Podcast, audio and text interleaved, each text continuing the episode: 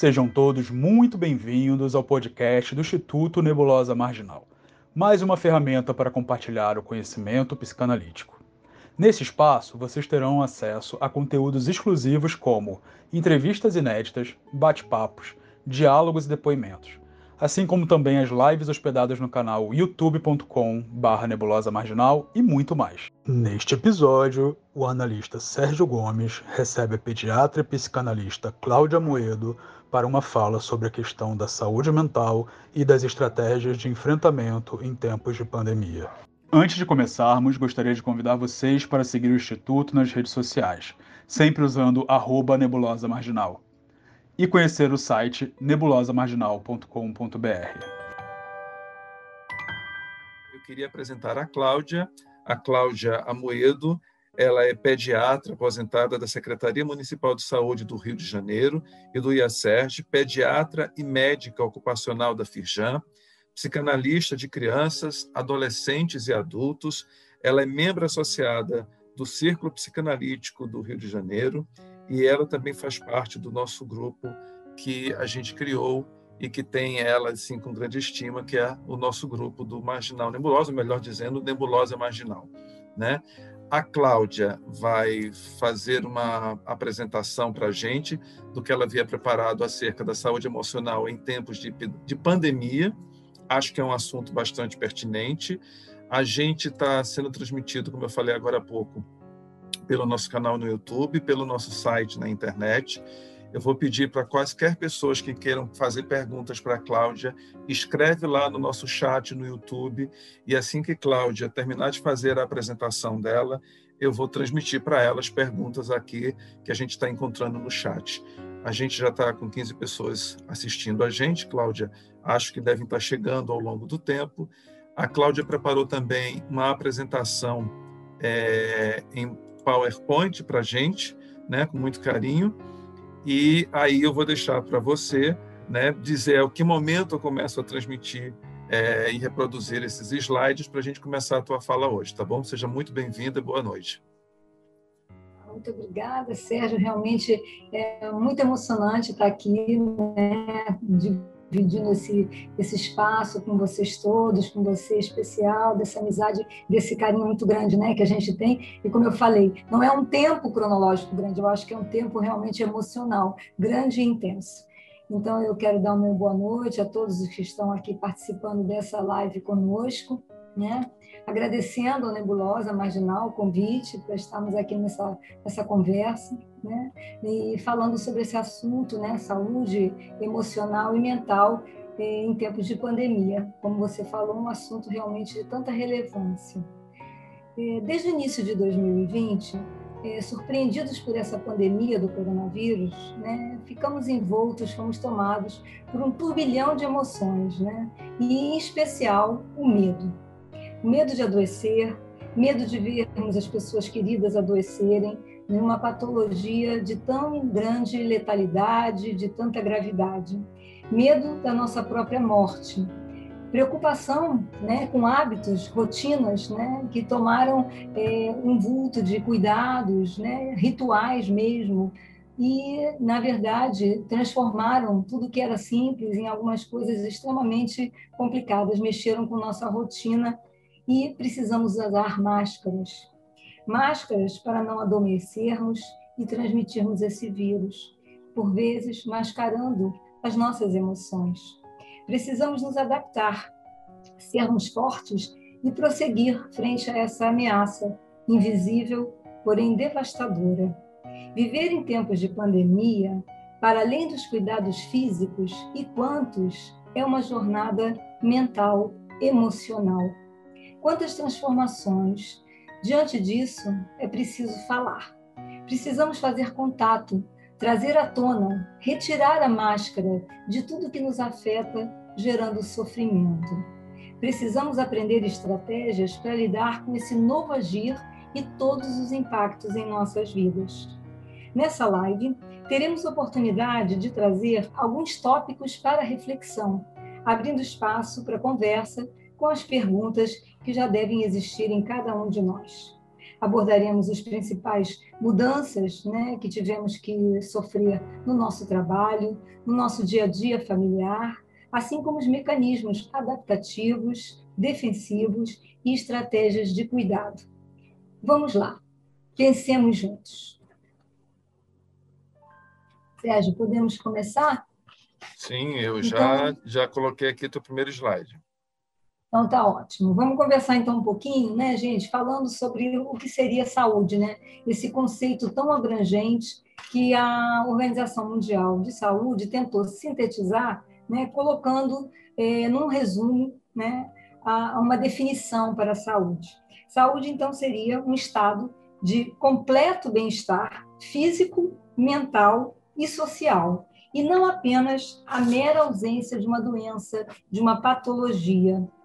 Assim, a gente já percebe que com essa definição é, não é necessário é, apenas não ter doenças, né? umas doenças físicas, sendo fundamental, na verdade, estarmos bem em vários aspectos da vida.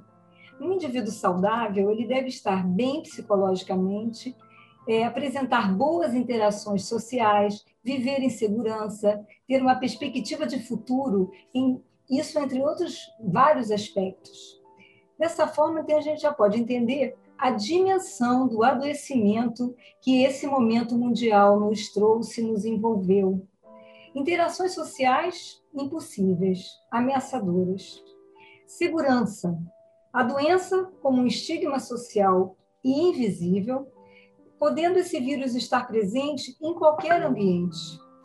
Risco à manutenção de nossa segurança social, né? uma vez que é, o risco de desemprego, o medo né, da perda da subsistência, Perspectiva de futuro, como é que a gente vai falar nisso, né? Quando conseguiremos controlar essa doença, reduzir o número de casos, a sua gravidade, atingir uma boa cobertura vacinal, tratamentos possíveis? Muitas questões, respostas em estudo. Estamos lidando com uma doença nova e grave. Vamos trazer, então, um sentimento de bem-estar na família, na escola, no trabalho. O sentimento de bem-estar social, econômico e espiritual ameaçado por tanta instabilidade. Podemos concluir, então, que ser saudável não é um estado fácil de se alcançar e também de se avaliar. Bom, então a gente vai ter que entender principalmente, entre, os, entre outros pontos, né, a forma como cada indivíduo encara os seus desafios, o seu dia a dia. Passa, então, a saúde a ser um estado muito subjetivo que depende de, diretamente assim, de diversos valores individuais. Vamos pensar, então, em medidas para manter esse equilíbrio frente a tanta diversidade, rever paradigmas, desenvolver modelos de autocuidado. Então, aqui a gente vai falar um pouquinho, nesse slide que o Sérgio colocou para a gente, os principais aspectos emocionais e psicossociais que nós fomos observando comuns né, nessa pandemia. Como falei anteriormente, medo de adoecer, medo de morrer pela doença, medo de transmitir é, essa doença. Né? É, Sérgio, tem uma coisa que está no meio da minha tela. Como é que eu tiro isso aqui? É, eu, Cláudia, é porque... Já. Tá Consegui. Okay. Tá bom. Tá? É, o medo de perder, como falei, né, a, a subsistência. Tivemos o quê? As empresas é, adotando medidas de redução de jornada de trabalho. Né? Hoje em dia, nós também tam, estamos envoltos em um, grande número de desempregos, as empresas precisando é, fazer revisões né, em sua economia. A exclusão social inicialmente até só pelo fato de estarmos doentes, né? o isolamento necessário das atividades por 14 dias. Então, você já sai do seu ambiente social de trabalho e também da convivência familiar. Precisamos é, ocupar apenas um cômodo na nossa casa, com aquele cuidado todo de não estarmos transmitindo a doença para aqueles familiares ali que dividem aquele espaço conosco. Essa medida estará sendo suficiente? Quanta insegurança a gente vive nesse momento, né? O isolamento social e afetivo de quem mais amamos É, acabou aquela possibilidade das visitas, a falta dos amigos, as crianças com a falta da escola, os estudantes em geral, né? Fomos lançados, né, com este momento, ah, na autocontemplação de nossas fragilidades emocionais e de nossas deficiências, para lidarmos com tanta diversidade, com tanto risco. Né? Pode passar, Sérgio. É, tivemos um, um aumento né, do enfrentamento dos conflitos familiares, até então latentes, pela essa convivência aumentada da, da, do ambiente familiar. Né? as famílias não tendo mais o espaço de trabalho, a implantação do home office, as crianças fora da escola, isso gerando conflitos e, na verdade, o enfrentamento dos mesmos, né? pela impossibilidade daqueles momentos de evasão, onde no trabalho, na escola, num encontro com os amigos, nós tínhamos a, a possibilidade de, de, estarmos dividindo, trocando né, um pouquinho das nossas angústias, vivendo momentos mais de distração, lúdicos, com isso é, trazendo a possibilidade de um, um recarregar de energias, né, para a gente voltar para o nosso ambiente familiar e encontrar aquelas situações, mas com uma situação emocional mais aplacada, né? É, nesse 9, eu, eu acho assim especialmente delicado essa questão do morrer solitário, a impossibilidade de cultuar nossos mortos, né? o, o simples diagnóstico de um, de um teste positivo, já é uma situação de muito medo, de muito pânico, a bem da verdade. A gente não sabe como essa doença irá evoluir. Dentro dessa evolução, se houver a necessidade de um afastamento maior, de uma hospitalização, imediatamente esse isolamento se torna ainda mais premente, porque perdemos o contato com a família, é, não há possibilidade de visitas. Se o paciente não estiver tão grave, ainda existe, às vezes, uma possibilidade de um acesso, de um contato, um telefone, uma videochamada, mas se houver uma necessidade de uma, de uma, é, de uma é, digamos assim, o paciente agravando e vai precisar adentrar um CTI, aí essa, essa comunicação realmente é totalmente cortada. A família só tem como forma de saber alguma notícia do seu ente querido através de um profissional designado pela equipe, designado pelo aquele hospital, para passar as mensagens que, em geral, são feitas apenas em um momento do dia. E que momento esse, né? Como esperar esse momento? O que, que esse momento vai trazer de notícia, né? O que vai trazer, assim, de um momento de aplacar ou de intensidade maior da nossa angústia, não é? Então, eu acho que isso tudo é, é, é um dos fatores de, mais, de maior adoecimento, né? esse risco dessa perda que pode se tornar, na verdade, até permanente e a dificuldade depois não mais veremos o nosso ente querido, o próprio processo né, de despedida, o velório, tantas limitações, né, aquele ambiente todo de isolamento permanente, né, mesmo naquele, naquela, naquele culto, naquele luto tão necessário. Né? Outro aspecto muito importante, a dramatização midiática, agravando essas condições emocionais. As notícias extremamente constantes, né? com imagens muito impactantes, imagens de hospital, imagens de, de, de ambulâncias, imagens de pacientes em situações de vulnerabilidade, né? todo esse impacto da, da, da, dos processos de, de, números e tantos números, não é? E, e, as cenas mesmo. Acho que nós fomos invadidos por cenas que chegam à nossa sala, né? trazendo para a gente sempre a presença desse vírus, dessa ameaça mundial. Né? Outra coisa também, a falência do sistema de saúde, não dando conta, né? não podendo acolher mesmo os pacientes. Né? Então, a gente, o medo de adoecer e onde vamos poder ser atendidos, como seremos atendidos, que recursos teremos acesso. Né? Então, o tempo todo, essas notícias, essas listas, esses números, é, a quantidade de leitos, a falta de leitos, é, acho que por vezes nós mesmos não, não damos conta dessa avalanche né, que vivemos assim o dia inteiro. Tá? A as crianças e os jovens demandando uma atenção também especial pela perda da escola, né? a escola como um fator importante de sustentabilidade eh, e de socialização. Quantas crianças, né, nesse nosso universo dos colégios, principalmente públicos, têm na escola um recurso de alimentação, de um ambiente mais saudável, de um olhar mais cuidadoso, né? o próprio convívio com os coleguinhas, né? na, na possibilidade de se distrair, né? de vivenciar o lúdico, a fantasia né? tão necessária para a saúde mental. Vamos lá, Sérgio, podemos ver o próximo. Então, quais foram os sintomas que nós fomos observando aí, emocionais e cognitivo-comportamentais, desenvolvidos ao longo de, dessa pandemia, que chegam para a gente, principalmente eh, nos pacientes, sejam da, da saúde ocupacional, né, que eu exerço, e nos nossos pacientes e nossos consultórios. Então, nós percebemos assim um aumento, né, um uso abusivo de substâncias psicotrópicas, a procura e por muitas vezes a necessidade mesmo né, de ansiolíticos, é, consulta ao psiquiatras, por os pacientes não estarem dando conta né, dessa angústia, dessa ansiedade avassaladora. Né?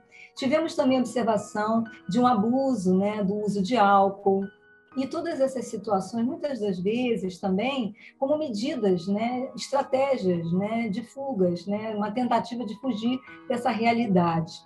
Distúrbios alimentares, né, um incremento da obesidade, né, na busca de um preenchimento desse vazio afetivo causado por esse isolamento né, que estamos é, sendo obrigados.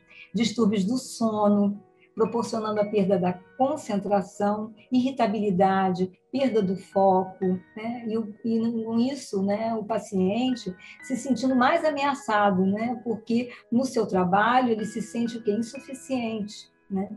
agressões domésticas. Nós sabemos né, do número né, aumentado da, das situações de é, conflitos e conflitos muitas das vezes até com desfechos violentos, principalmente devido a esses problemas crônicos não mal, mal resolvidos e que vieram se tornar mais evidentes e, infelizmente, como falei anteriormente, com menos possibilidade de serem assim é, evitados, né? Então, a gente também observou isso, né? as situações familiares de, de violência aumentando. Né? Vamos ver o próximo? Uma outra coisa também bem nova né, em, em nosso meio é o desafio do trabalho home office. Nós não estávamos preparados para isso, apesar de eu acreditar que em muitos momentos já houvesse assim, um desejo mesmo, né, mas não estávamos preparados. Isso veio é, como uma necessidade absoluta, um imperativo. Então, fomos escolhidos por nossa falta de habilidade né, em lidar com essa nova modalidade de trabalho. Uma necessidade de adequação dos recursos tecnológicos. Né? Tivemos que aprender a lidar com outra forma de exercer a nossa atividade laboral. Né? E os efeitos eh, emocionais do trabalho do home office, não só por essa necessidade de, muitas das vezes, um, um aprendizado novo, como também, muitas das vezes, uma queixa frequente é uma carga excessiva de trabalho. Né, onde a, o profissional não consegue muito bem traçar limites e fronteiras entre o que seja o seu trabalho né, e o lar as suas atividades domésticas e as suas atividades laborativas, muitas das vezes se estendendo para além do horário comercial. É uma queixa constante aquele profissional que diz mesmo assim: ah, doutora, estou trabalhando muito mais em casa do que trabalhava presencialmente. Né? Outra situação foi a falta de mobiliário também, né? Não temos mobiliário adequado para o trabalho em casa, né? Então, isso causando o quê? Dores, dores musculares, dores no ombro, tudo isso em função do quê? Da má postura, né? Da inviabilidade ergonômica daquele ambiente de trabalho, né? Aumento das tarefas, acúmulo de tarefas, como falei, difícil essa, essa fronteira entre os trabalhos domésticos, os conflitos familiares, demandas excessivas, muitas das vezes as nossas próprias demandas internas de queremos dar conta de tudo, né? conseguir estar em casa, mas estar sendo bastante produtivo, o receio de não estarmos sendo vistos né? na nossa atividade, porque estamos em casa, e isso ser é, passar desapercebido, achar que estamos sendo assim é, negligentes, certo? Isso também é uma outra fala, né? O temor de não estar sendo visto e aquele trabalho não está sendo valorizado, né? Ser considerado às vezes preguiçoso, né? Uma coisa que é, nós, assim, na, na Fijam, porque temos uma, uma grande setor né, de, de ensino, né, através do Senai, a gente percebeu a exposição tanto dos alunos quanto dos professores dentro do ambiente familiar do aluno. Né? O professor passou a estar ministrando aulas, às vezes online, gravadas ou ao mesmo ao vivo, né? e a a, a, exposição do aluno, às vezes, aos conflitos daquela, da sua casa, ao próprio ambiente, como isso ficou assim um pouco difícil até para os próprios professores lidarem, e nós até tivemos um, um grande, um grande trabalho né, de vários encontros, onde também abordamos diferentes aspectos dessa modalidade nova, né?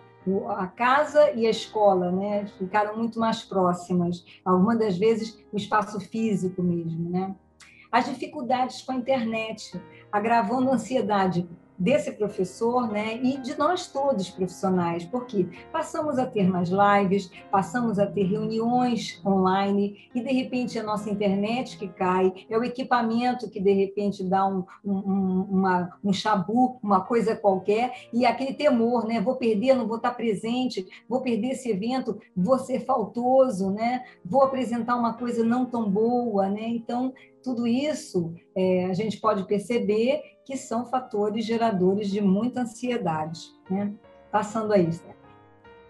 Então, assim, uma coisa que a gente tem conversado, essa sensação da pseudo-liberdade, como a gente foi confrontado, é, com como é difícil né, exercer isso, as vantagens e as desvantagens desse trabalho home office, onde eu não, realmente não vou precisar acordar mais cedo, porque eu não vou ter que enfrentar um transporte público, eu vou estar em casa mais cedo também no meu retorno, mas como é difícil dosar como é difícil é, é, traçar aquela linha, né? Eu estou em casa, mas na verdade eu estou no trabalho, né? Ah, é aquelas invasões, muitas das vezes, no nosso ambiente do trabalho, a gente viu isso até exposto, às vezes, em algumas, algumas é, é, digamos assim, algumas coisas na mídia, né? De você estar numa reunião e de repente adentra ah, lá o teu ambiente, uma criança, é um filhinho, é alguém que abre a porta, vai fazer uma pergunta, né? É um telefone que toca, né? Dentro do ambiente familiar, né?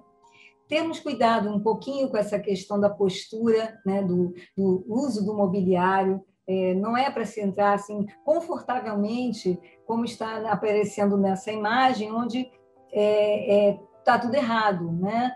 Ao término daquele horário, a coluna vai estar é, sobrecarregada, as articulações das pernas, né? Então a gente sentir que a gente está no trabalho mesmo, né? Criar essa rotina.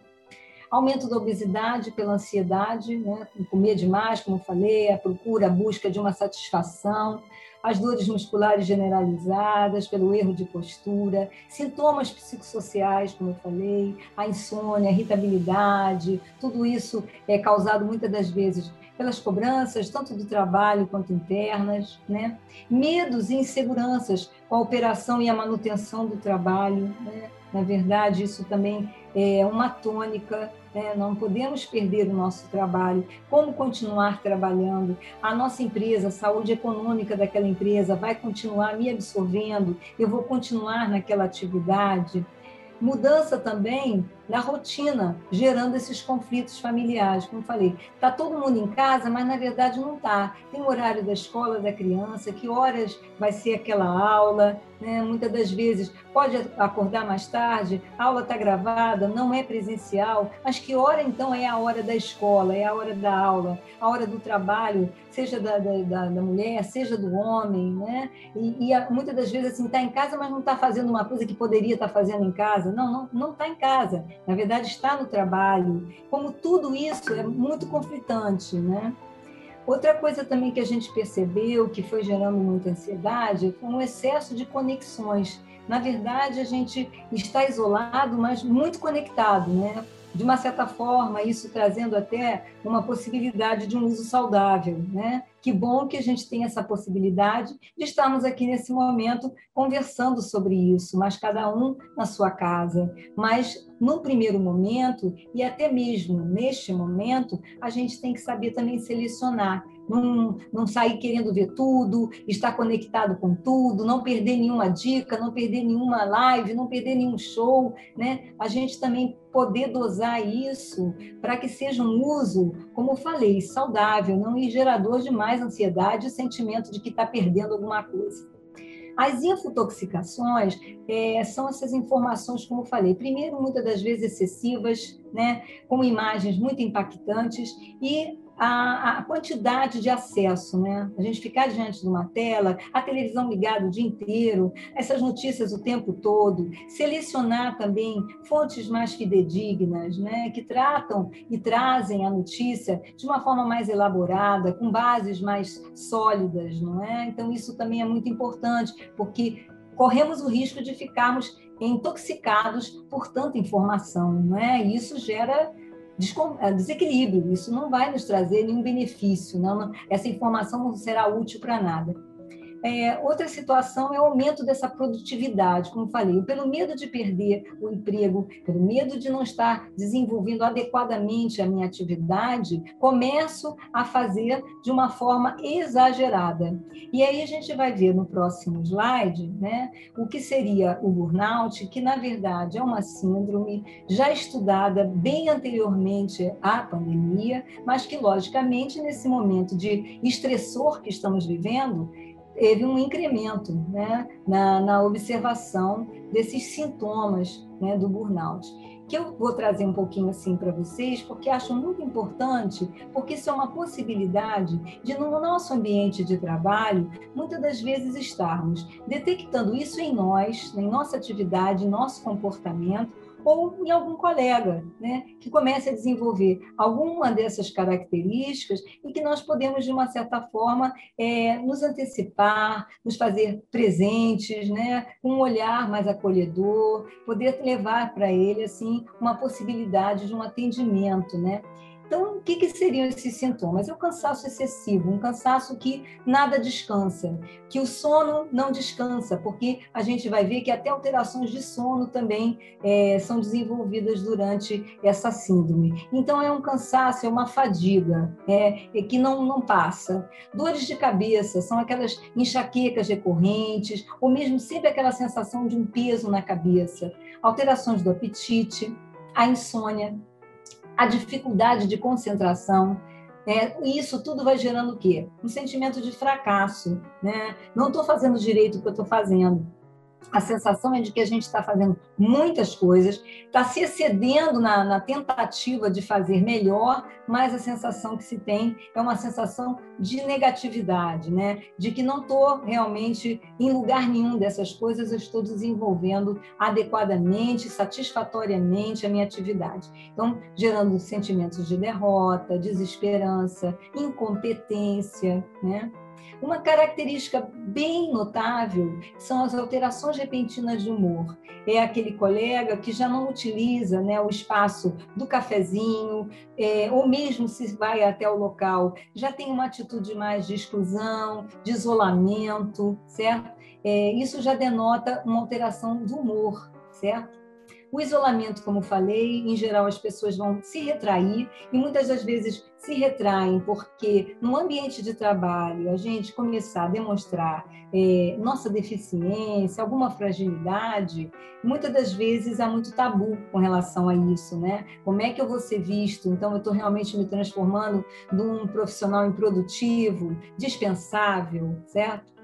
É, os sintomas físicos a gente pode ter as alterações de pressão, as dores musculares, né, sintomas gastrointestinais, né? Tudo isso é, levando muitas das vezes o paciente aos atendimentos médicos, às vezes até de emergência, né? Alterações de ritmo cardíaco, taquicardia, né? Com a possibilidade até de desenvolvimento de arritmias cardíacas. Tudo isso num grande somatório dessas alterações é, pela ansiedade, pelo cansaço. Fatores geradores de desequilíbrio emocional, nós vamos então ter o quê?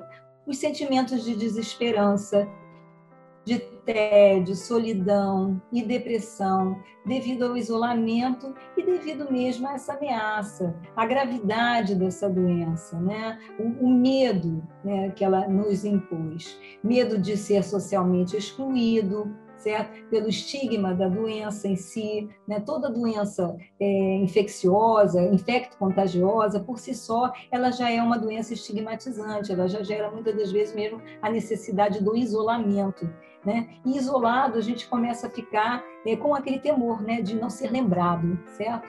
Então, se sentir impotente também muitas das vezes para proteger as pessoas próximas, né? Ser separado dos familiares por esse motivo de isolamento e quarentena. Então, se eu estou na quarentena, se eu estou no isolamento, será que eu estou tomando realmente as atitudes mais corretas no, no sentido de não propagar a doença, eu acho que, além do adoecer, esse temor né, de ser agente de adoecimento de alguém do nosso círculo familiar, de algum amigo, né, eu acho que isso é uma, uma sensação de extrema insegurança e, e ansiedade mesmo, né, uma grande responsabilidade. Né? Medo de perder a fonte de renda, não poder trabalhar ou ser mesmo demitido, né? não poder trabalhar. É, muitas das pessoas, às vezes, ficaram em home office, mas a atividade eh, final dessas pessoas não comportavam serem exercidas em home office. Como ficará então essa situação? Pessoas que eh, foram classificadas como risco, pessoas que não deveriam estar no seu ambiente presencial por portarem comorbidades que poderiam trazer um agravamento caso é, houvesse a contaminação pelo Covid. Mas aquela atividade não contempla nada em home office. Uma situação bastante delicada que a gente vê, gerando uma insegurança enorme. Eu, eu, tenho uma doença que eu podia trabalhar até ontem. A partir de agora, porque existe uma doença infecciosa, eu não posso estar no meu ambiente de trabalho, mas também eu não tenho como exercê-lo de casa. Eu vou me expor a trabalhar, a empresa vai me aceitar, como é que nós vamos é, contornar e absorver esse conflito, né? A, a, a, raiva, a frustração e a irritabilidade por essa perda de autonomia e liberdade pessoal. Então, assim, ter uma vontade de uma determinada visita, um passeio que a gente esteja com vontade de fazer, não vai, não pode, né? Aquele, aquele parente que a gente está com muita saudade, está lá longe, no máximo que a gente vai poder é fazer um telefonema, né? Então perdemos essa autonomia, tá? Vamos ver também um aumento né, no risco de suicídio né, na pandemia. Por essas situações todas que a gente já veio falando, então, o estresse econômico, a redução do salário, a redução da jornada de trabalho. A gente sabe como o trabalho também é, um, é, uma, é uma atividade, é uma, um, digamos assim, é um setor da vida do indivíduo muito necessário, né? de, de, de um sentimento mesmo de existência. Né? O trabalho nos, nos dignifica e nos torna, é, digamos assim, nos traz um, um, sentido de vida. Né? Perder isso, perder o trabalho, ficar desempregado, as dívidas, os endividamentos, não conseguir fazer frente né, às demandas, às necessidades até básicas, né? É, perda do plano de saúde, né? dificuldade de acesso ao atendimento. Muitas pessoas têm seus planos de saúde atrelados aos seus contratos de trabalho. E aí você, num momento desse, onde um plano de saúde é essencial, não só pela pandemia, mas também pelas doenças de base que muitas das vezes aquela, aquele profissional acompanha com o seu médico, com o seu plano de saúde, com o seu atendimento hospitalar. O medo também dessas descompensações né, ter a necessidade de ir a um hospital para um atendimento da sua hipertensão, do seu diabetes, ou mesmo de um outro quadro qualquer que não seja relacionado ao Covid, né? Estarmos expostos. Os hospitais têm essa, essa mecanismo de divisão das áreas, mas a gente tem sempre essa sensação de que estamos imersos naquele mesmo ambiente, né? perda do contato com o médico assistente, o sentimento de desamparo, eu deixei aí porque isso foi muito mais evidente no início da pandemia, quando, como falei, não estávamos preparados é, para o atendimento é, em telemedicina, não. Hoje em dia a gente já percebe que isso está muito mais estruturado, os, ah, os, profissionais de saúde já têm toda uma plataforma de atendimento, os próprios planos de saúde já desenvolveram né, atendimentos de suporte, de orientação, tá? isso já, já, já está muito mais bem equilibrado, né, o acesso a esses atendimentos. Então, já houve assim, uma, um acolhimento melhor, uma sensação de, de mais proximidade. Né? Algumas empresas até tomando esse cuidado né, de ficar monitorando os seus funcionários que estejam até afastados, em isolamento, as famílias com alguns. É, pessoas que estejam internadas, tá? Então, isso também já houve um movimento. Vamos lá, Sérgio. Bom, então agora a gente vai chegar um pouquinho e falar, e vocês pensarem juntos, e a gente poder depois ver nossas questões aí, nessas recomendações né, na profilaxia desse adoecimento, certo? Emocional, psicossocial. Então, acho que uma das primeiras coisas né, é a gente reconhecer, é o reconhecimento das nossas fragilidades né, e buscar ajuda, certo? É, buscar é, ajuda para coisas básicas até, questões práticas, né? como atendimento médico, é, estarmos sempre nos conectando, é, transporte, entrega de alimento, compras, acionar contatos. A gente viu isso um movimento até muito interessante em alguns é, condomínios. É, aquela pessoa é um funcionário que já começou a poder atender a, a pessoas que tivessem um, um, risco maior, uma maior vulnerabilidade, podendo ir ao supermercado, fazer uma, um movimento às vezes de banco, né? Então vamos pedir, vamos realmente nos abrir a isso, né? Não vamos desfazer os nossos contatos é, as nossas conexões, né? Buscar também recursos terapêuticos, até em nós mesmos, né, que nos ajudaram a vivenciar momentos de crise. É, já tivemos outros momentos de crise, até mesmo individuais. Quais foram os recursos que nos ajudaram naquela ocasião?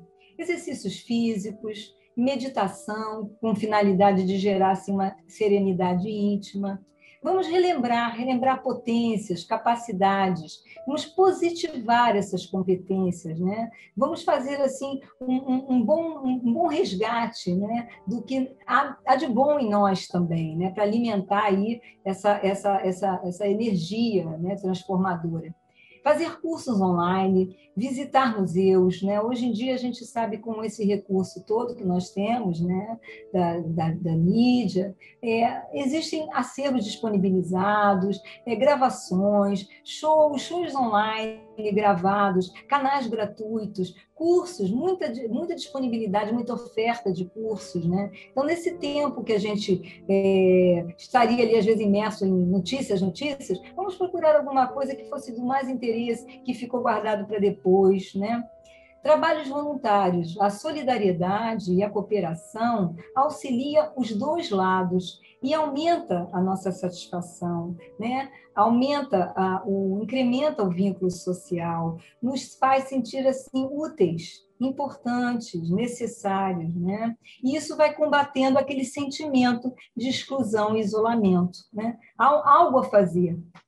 Qualificação da interlocução entre os familiares, ajudando a resolução dos conflitos. Então é isso, vamos procurar, vamos procurar aquele familiar, aquele amigo que tenha um olhar diferente, uma escuta mais acolhedora. Vamos conversar, vamos falar, vamos falar do que nos aflige, né? Vamos procurar realmente um ambiente de, como falei, tirar essa máscara, né? Não precisamos ser fortes o tempo todo, podemos expor a nossa nossa necessidade, né? Vamos aproveitar essa convivência familiar, como eu disse, ao mesmo tempo, poderemos ver recrudescer conflitos, mas poderemos também refazer laços, rever histórias de família, revisitar álbuns, resgatar esse sentimento de pertencimento, né? rever a trajetória da família, momentos de desafio que foram vividos e vencidos. Né? Vamos ocupar a sala de estar, Vamos ocupar essa sala de estar e ser. Tá? Vamos de novo ter refeições juntos, resgatar o diálogo, sair da tela, né? que por muitas vezes né, nos escondem, né? funcionando muitas das vezes como essa máscara, né? que ficamos atrás dela. É uma cena muito comum até nos próprios restaurantes, está uma família toda reunida, mas cada um olhando né, para sua telinha e não podendo compartilhar, esquecendo desse momento de reconhecimento tão necessário. É, proteger as crianças, isso é super importante, né? Para que elas possam lidar com medo. Se nós adultos estamos com medo, imagine nossas crianças, né? Para lidar com essa realidade.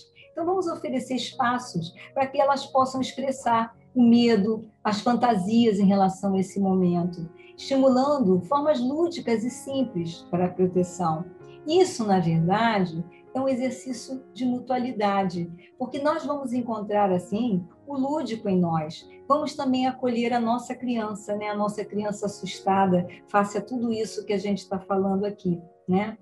Distribuição das tarefas domésticas, evitando assim a sobrecarga de trabalho. Né? Na verdade, estamos em casa e no trabalho. Então, vamos aprender a dividir, ensinar as crianças a, essa, a esse, esse momento de cooperação, cozinhar juntos, rever receitas, buscar uma receita de família, né? e convocando as crianças, tor tornar esse momento não um momento só de execução de uma tarefa, mas um momento de, de prazer, um momento lúdico, um momento de crescimento da família. Né? Manter contatos afetivos, mesmo à distância, evitando a ruptura dos vínculos. É importante telefonar para alguém com quem você não conversa há muito tempo, procurar saber daquele amigo. Isso será muito benéfico para ele e para, para a gente, né? Na hora em que aquele reconhecimento, aquela busca, como eu falei, vamos relembrar, vamos lembrar uns dos outros, né? Demonstrando esse cuidado, né? Essa atenção né? nesse momento que a gente está vivendo. Vamos relembrar disso, não vamos nos isolar mais ainda. Vamos lá, Sérgio. Evitar, então, as posturas evasivas em álcool e drogas ilícitas ou lícitas, né? que só vão agravar os conflitos. Né?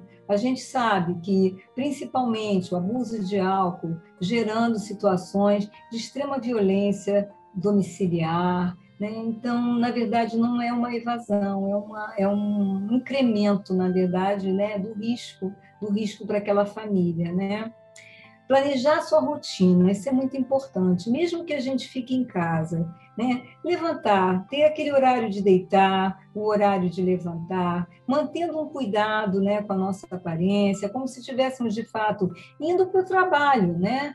mesmo que a gente esteja em casa, vamos ganhar aquele tempinho que não vamos precisar sair para pegar um transporte público, um café da manhã é, melhor, um, um, café da manhã compartilhado, certo? É, e uma outra coisa importante, determinar pausas durante aquele horário do home office, certo? Momentinhos que você sai daquele ambiente, levanta um pouco, vai para outro lugar, né? Pode até às vezes ligar uma música um pouquinho. A gente recomenda que em cada uma hora de trabalho, pelo menos cinco minutinhos, a gente conseguisse fazer um desligamento, né, sair daquele ambiente, tá? E esse número sete, é, ele é muito importante. A gente está falando de sofrimento, de dor, de medo, né? Então, eu acho que importante é isso, que a gente desmistifique a dor, né? E, principalmente, a dor de cada um. A dor, ela é pessoal. Então, a gente tem que buscar ajuda psicológica, médica, uma ajuda de um amigo, buscar ajuda, perceber que está em sofrimento, né? identificar esses pensamentos intrusivos, repetitivos, catastróficos, geradores de ansiedade. Eles são naturais, mas nem sempre eles são a expressão da realidade, né? Porque o nosso medo transforma. Então procuremos formas que ajudem a aliviar isso. A dor, na verdade, como falei, ela é de cada um. Ela é importante. O que me afeta é importante para mim. O que afeta cada um de nós é importante. Né? É único. Necessita ser visto, atravessado, transformado, né? numa possibilidade de ser vivido. Né? ser conhecido. Tudo que não é conhecido se transforma muito mais em ameaça, é muito mais ameaçador, né? é terrorífico.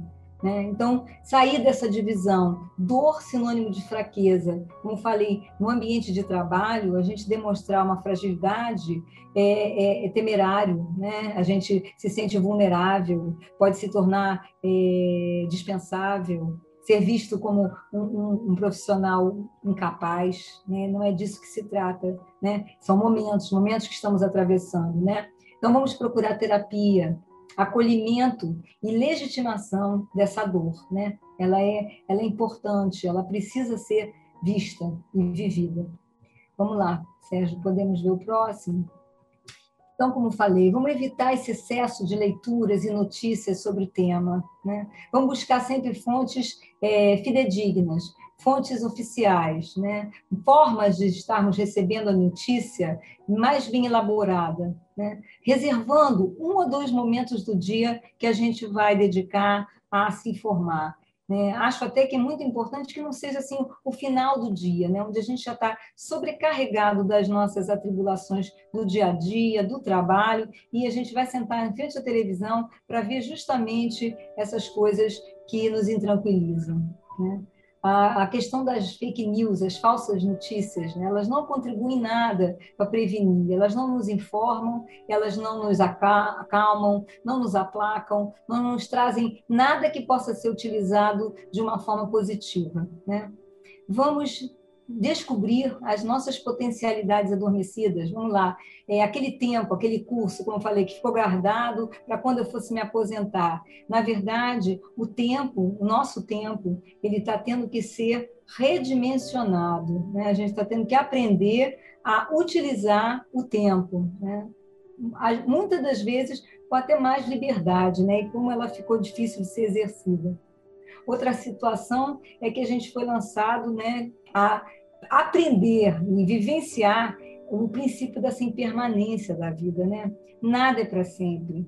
Então, é, poder com isso, né, rever mesmo situações, rever paradigmas, ressignificar valores, é, reconhecer as fragilidades humanas. Isso eu acho muito importante, porque é, diante de tudo isso, né, de tanta vida, de tantas atribuições, né, muitas das vezes a gente, é, com esse sentimento de onipotência, de dar conta de tudo, é, surge um vírus, um simples vírus, que é invisível, mas que ele mudou a dinâmica da vida de todo mundo, não mudou a vida de cada um, ela mudou a vida no mundo, do mundo, né? Então, é nesse momento, como eu estou dizendo, eu acho que a gente abre a possibilidade de ressignificação da vida, buscando um sentido, a construção de um sentido, né? É, e isso vai trazer um alívio para aquilo que é vivenciado. Vamos pensar sobre quais são as nossas prioridades, possibilidade, então, de ressignificar valores. Então, esse momento, que na verdade é muito difícil, na verdade, ele nos traz muitas possibilidades também, nos traz oportunidades. E uma delas é de fazer esse contato íntimo né, conosco, certo? Vamos lá, Sérgio. Então, aqui eu vou citar uma, uma, uma fala né, do Leonardo Boff, teólogo, escritor, que eu acho que se aplica bem a esse momento, né, do cuidado, da, dessa necessidade que nós estamos tendo também de exercer o cuidado individual, o cuidado coletivo, né? a importância do que, do que a gente está vivendo no sentido coletivo mesmo, né? aprendendo a, a cuidar do outro, a cuidar de si, certo? Então ele diz o seguinte, né? O que se opõe ao descuido e ao descaso é o cuidado. Cuidar é mais que um ato, é uma atitude. Portanto, abrange mais do que um momento, representa uma atitude de ocupação, preocupação, de responsabilização e de envolvimento afetivo com o outro, certo? E esse outro é, a gente pode entender como o outro outro e o outro nós mesmos, né? Vamos aprender como é que a gente é, vai querer passar por esse momento e vou finalizar também trazendo aqui uma fala que eu achei é, foi muito vinculada no nosso nas nossas redes, mas eu achei também bastante apropriado aqui que foi uma, uma fala do Contardo Caligares, esse psicanalista que nos, nos deixou recentemente, em que ele fala o seguinte: uma psicoterapia é uma experiência que transforma. Pode-se sair dela sem o sofrimento do qual a gente se queixava inicialmente, mas ao custo de uma mudança. Na saída, não somos os mesmos sem dor somos outros, diferentes. Então, eu venho convocar a gente aqui para pensar, para que a gente possa atravessar esse momento não sem dor, né? Porque certamente todos nós estamos marcados né, por essa dor pandêmica, mas que a gente consiga ser diferente, aprendendo, recrutando instrumentos novos para lidar com esse e com novos desafios de nossa caminhada, aprendendo a viver uma vida que tenha sentido, uma vida que vale ser vivida. Agradeço a vocês e agora aguardo aí, Sérgio, o que, que a gente vai ter para conversar.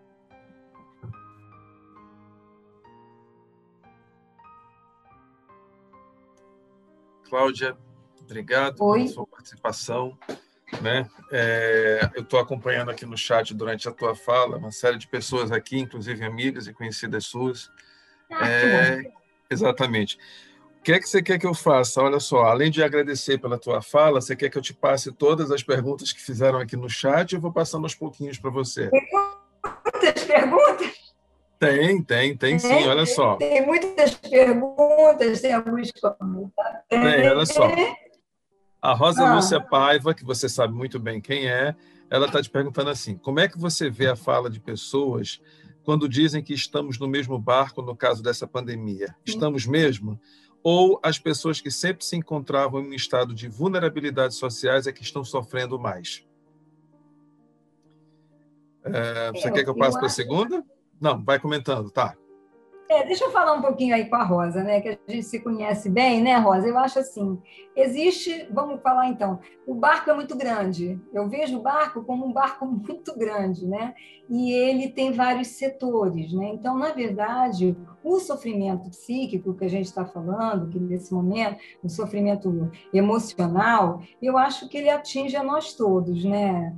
Lógico que cada um vai ter seu recurso. Agora, essa questão da vulnerabilidade que a gente fala, e toda essa questão até mesmo da vulnerabilidade social, do acesso a, a, a, um, a, um, a algum tipo de segurança social, né? a um atendimento. Claro que isso tem diferenças, a realidade é essa, né? Mas no sentido emocional, eu acho que todo mundo está né, tá vivendo esse medo. Eu acho que principalmente se a gente trouxer para o âmbito do medo, né, do medo da morte, do medo do, do, do, do adoecimento, certo? Agora, a gente sabe que a sociedade tem diversos, né, é, como eu estou falando, é um grande navio, né? Eu acho que tem vários compartimentos.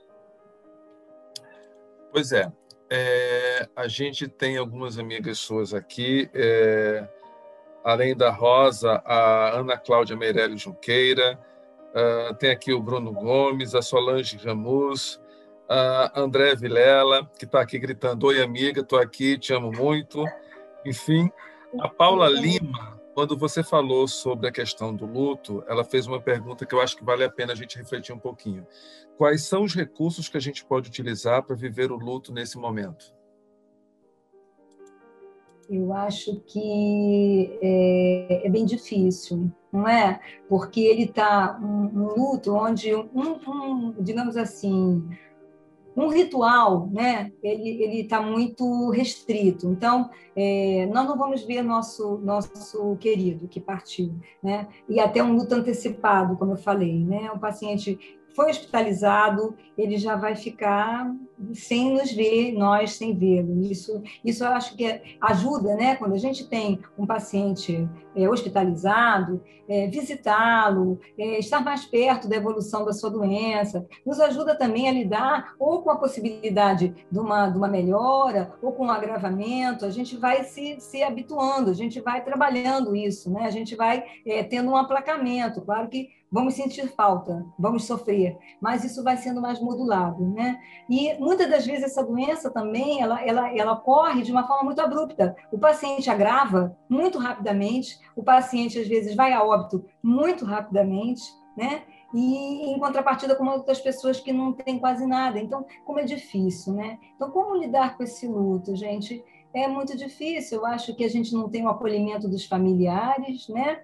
Acho que, na verdade, é, através de alguma fé que a pessoa tenha, não é? é? Através do apoio dos amigos, certo? Na troca, na busca, não se isolar e falar, falar da dor mesmo, falar da saudade, né? Isso que eu falei, acho que a gente precisa ter é, lugar de fala, né? Falar mesmo, botar isso para fora, né?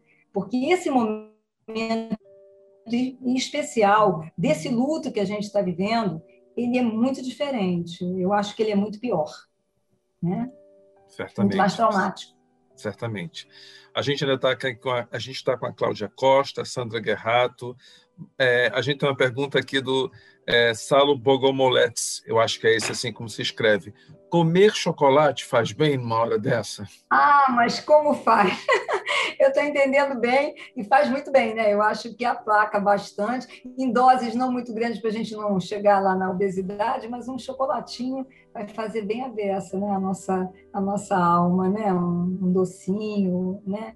E um grande abraço aí para esse querido que está me assistindo.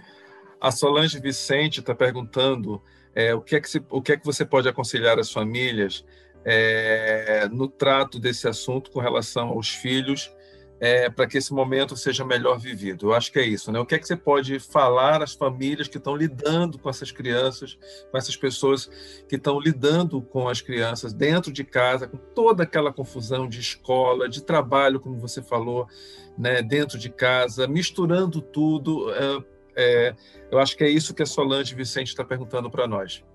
Sim, até porque a Solange é uma pessoa da educação, né? Eu acho que ela tem uma experiência enorme e como é difícil, né? A gente é, filtrar filtrar para a criança, não é? Não deixar a criança também ficar à mercê de tantas imagens, né? Como falei, que eu acho assim que são exageradas, até para nós são exageradas, né? Para nós até que vivenciamos na área da saúde, imagina para quem não vive na área da saúde e imagina para criança. Então eu acho que é criando mais situações como falei, de convivência familiar, de, de, de, de jogar, né, de contar história, né? Eu acho que tirar sem deixar de falar, né? acolher, acolher na exata medida da, digamos até, da curiosidade da criança, né? que a criança tem a sua curiosidade, ela também não vai ficar enganada, não é? Mas acolher na exata medida e filtrando. Acho que há uma necessidade de um filtro e de, uma, de um acolhimento que vai ajudar, como falei, é o lúdico para a criança e o lúdico para nós, né? O humor, resgatar isso em nós também, vai fazer muito bem, né? Acho que seria isso. É, atividades familiares em grupo, né, visando realmente filtrar né, e lidar com a criança com as, as é, informações necessárias, né, suficientes. Ok. Cláudia, tem mais uma ou duas perguntas aqui, olha só. E o que falar das pessoas que negam toda essa situação? Como é que a gente pode lidar quando ela está dentro de casa, ou seja, quando essa pessoa que nega está dentro da nossa própria casa? Como é que a gente, como é que você acha que pode lidar com isso? Imagina. Pergunta né? difícil, né? Bastante difícil. Eu acho que a gente pode lidar olhando essa situação como um adoecimento extremo. Eu, na minha, na minha percepção, eu acho que quando a pessoa entra nesse processo de tanta negação, ela está muito doente, né? Ela não está querendo perceber essa realidade, né? Então, pra, eu acho que não adianta a gente entrar em confronto, em conflito, né? Porque a pessoa está adoecida, né? A gente vê isso. Acho que negar tudo que está nos acontecendo da forma como algumas pessoas estão agindo, A gente só pode entender isso pelo viés de um adoecimento extremo, né? Exato. É, Cláudia, a gente está em cima da hora, 21 horas, tá? Eu não estou vendo mais aqui perguntas, é, pelo menos no nosso chat. Eu queria te agradecer muitíssimo pela tua colaboração, pela tua fala, né, pelo teu pensamento e da tua experiência que você vem fazendo aí no teu trabalho como médica. É, o, a Paula Lima está começando a escrever aqui, dizendo que é um adoecimento enorme, tudo isso que a gente está vivendo, e muito provavelmente referido ao que você acabou de responder né, para ela. Enfim, eu queria agradecer. A gente está sem tempo, porque a gente não quer prolongar mais do que uma hora né, esse evento, tá então a gente está sem tempo. Eu agradeço todo mundo que participou do chat, agradecer a Cláudia especificamente, é, a todo mundo que contribuiu com perguntas, com comentários. É, dizer mais uma vez e pedir para todo mundo que está nos ouvindo, é, quem estiver nos ouvindo pelo YouTube ou pelo nosso site, é, vai lá, é, adiciona a gente lá no, no seu YouTube, clica naquele sininho, fazer um pouco de blogueiro, ô, Cláudia, né? E dizer que esse essa live da Cláudia vai estar disponível daqui a pouco é, no nosso canal do YouTube e a partir de amanhã, muito provavelmente, ela já vai estar disponível nos nossos podcasts, tanto no Spotify quanto no Deezer. Olha, a gente está crescendo, tá, doutora Cláudia?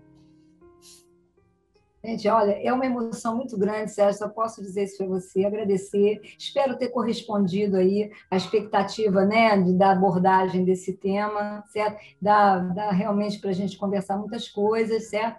Mas eu fico muito feliz de estar aqui nesse momento, agradeço muito a presença das pessoas, das perguntas, das manifestações de carinho, né?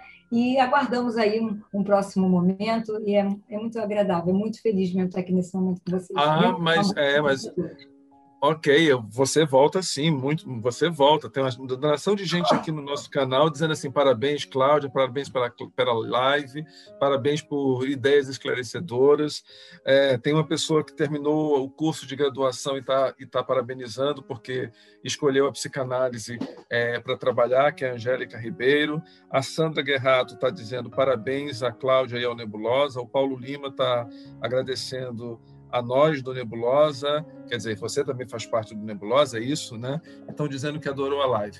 Cláudia, muitíssimo obrigado pela tua participação. Espero que você volte o mais rápido possível, tá? Para conversar com a gente. Um beijo enorme. Vamos lá. E a gente se Vamos encontra... abordar outros temas. A equipe do Instituto Nebulosa Marginal agradece pela audiência de todos vocês e até o próximo episódio.